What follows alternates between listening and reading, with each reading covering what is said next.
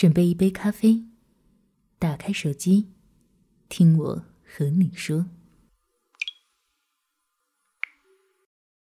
我想说的，只给你听。也说也想说，Yes Radio。那个陪我吃苦的男孩，没有陪我走到最后。一，作者：馋虫。天色昏暗，夜幕拉下来，我坐在回老家的大巴车尾座靠窗。车子颠簸的厉害，夜色一点一点被黑暗吞噬。透过玻璃窗，依稀还能看见路旁一闪而过的万家灯火。周围的座位都空了，回眸间只看见自己的身影。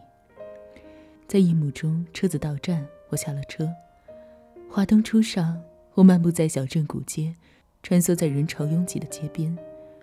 偶然路过街边一家不起眼的旧家电维修铺，我驻足观望。看到这，便深深的被其中的画面感染了。铺子不大，里面堆满了旧电视机、电冰箱、洗衣机等，参差不齐，只留着一席抬脚的空地和放矮凳的缝隙。灯光很暗，很微弱。我恍若看见戴着老花镜、脸上爬满皱纹的你埋头其中，紧挨着你身旁的矮座上坐着满头银发、梳着发髻的老太太。满脸祥和的面容在打盹儿，瞬间难过掩饰了我全身温暖的地方。我情愿看见那一切都是真实的，或许是若干年后的我与你。我多么羡慕那对年老的夫妻可以这样白头偕老。我怀念的是你曾经在我耳边声声絮絮描绘这样的场景，信誓旦旦地对我许诺，要像这对年迈的夫妻一样相守。你是那个会修电器的老头，我是那个陪你至深夜到天明的老太太。而现如今，曾经的承诺却已显得苍白无力。冷风吹来，我裹紧了身上的大衣，望着空荡荡的凳子，挪动脚步，把所有的过往都深深埋在黑暗的街角。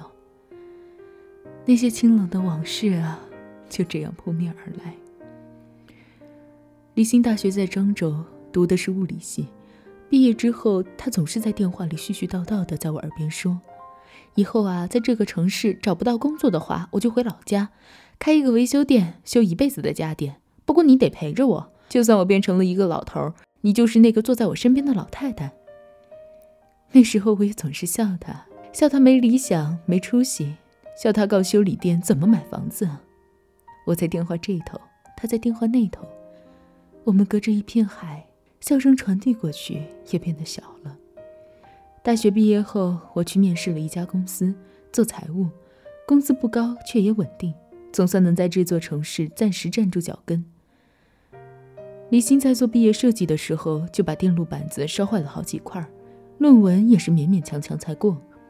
愚人节那天，收到李欣的短信：“我在你公司门口，出来见我。”我没回，他打电话过来，说是真的。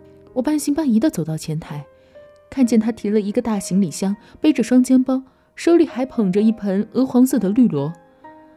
他说：“决定来厦门和我一起奋斗，这样会让他更有动力。”那天的他站在凤凰花开的树下，我远远望去，仿佛看见他身后闪着一道光，明晃晃的，很耀眼。下班后，我拿着刚发不到三千块的工资，拉着离心去了中山街。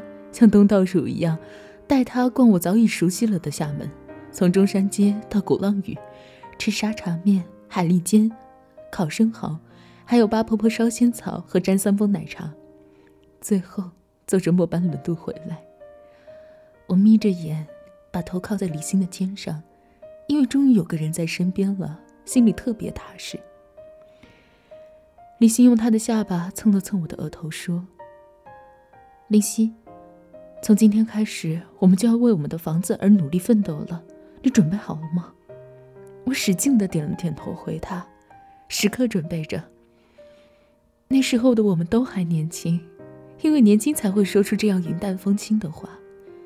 即便我们俩都刚毕业，他还在待业，可我们好像什么都不怕，因为在过去的很长一段时间里，我们对未知充满了期待，觉得未知就代表有很多的可能性。